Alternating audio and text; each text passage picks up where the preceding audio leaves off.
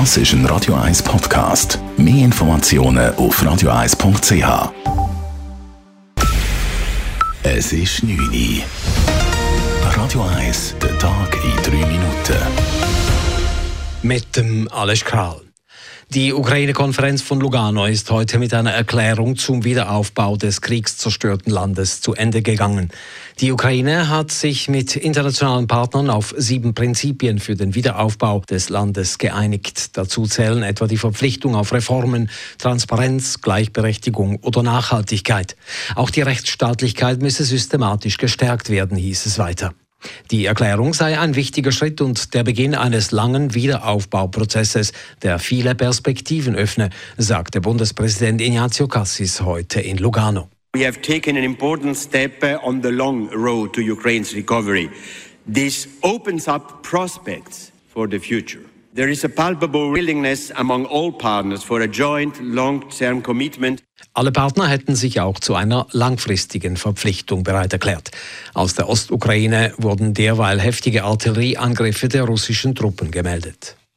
Trotz steigender Corona-Fallzahlen und Hospitalisierungen sehen die Experten des Bundes aktuell keinen Grund zur Sorge in der Schweiz. Noch diesen Monat könne der Höhepunkt der aktuellen Sommerwelle erreicht sein.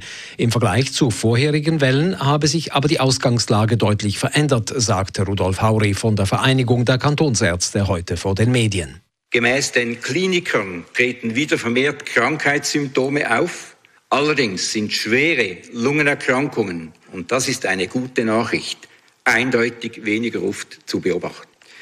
Somit ist alles in allem nicht davon auszugehen, dass dieses neuerliche Aufscheinen des Virus nicht bewältigt werden kann. Alarmstimmung sei bei den aktuellen Fallzahlen darum nicht angebracht, aber auch kein Leichtsinn, so Hauri. Der Bund passt seine Impfempfehlung für den Sommer aber entsprechend an. Allen über 80-Jährigen wird eine zweite Auffrischimpfung empfohlen. Allen anderen Erwachsenen ab 16 wird der zweite Booster ab dem Herbst empfohlen. Auf dem Turbinenplatz im Zürcher Kreis 5 sorgt ab heute eine künstlich erzeugte Nebelwolke an Hitzetagen für Abkühlung. Im Rahmen der hitzemindernden Maßnahmen in Zürich West wurde das Pilotprojekt mit dem Namen Alto Cyrus in Betrieb gesetzt. Bis September 24 versprüht diese Wolke an trockenen und heißen Tagen ihren kühlenden Nebel. Ein auf fünf Metern Höhe aufgehängter Aluminiumring mit neun Metern Durchmesser erzeugt aus Hochdruckdüsen einen Sprühnebel. Die Wasserpartikel verdunsten sofort und sorgen unter dem Ring für eine Abkühlung um bis zu 10 Grad gegenüber der Umgebungstemperatur. Das Pilotprojekt kostet 140.000 Franken. Zürcher Hausbesitzer, die ihre Parkplätze mit Ladestationen für Elektroautos ausrüsten, sollen vom Kanton einen Zustup von 500 Franken erhalten. Der Regierungsrat hat heute ein Subventionspaket für den Ausbau von E-Ladestationen und Wasserstofftankstellen vorgestellt. Der Kanton will insgesamt 50 Millionen Franken ausgeben. Wer sein Elektroauto nicht zu Hause laden könne, steige nicht so schnell um, betonte Regierungsrätin Carmen Walker-Späh.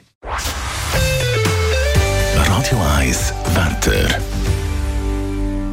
Nach einer klaren, aber eher kühlen Nacht ist es morgen am Mittwoch wieder meistens sonnig, zeitweise mit harmlosen Quellwolken.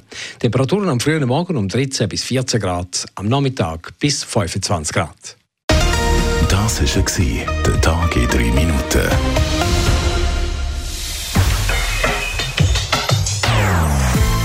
Non-Stop Music auf Radio 1. Bei uns klingt Musik einfach besser. Non-stop. Radio 1.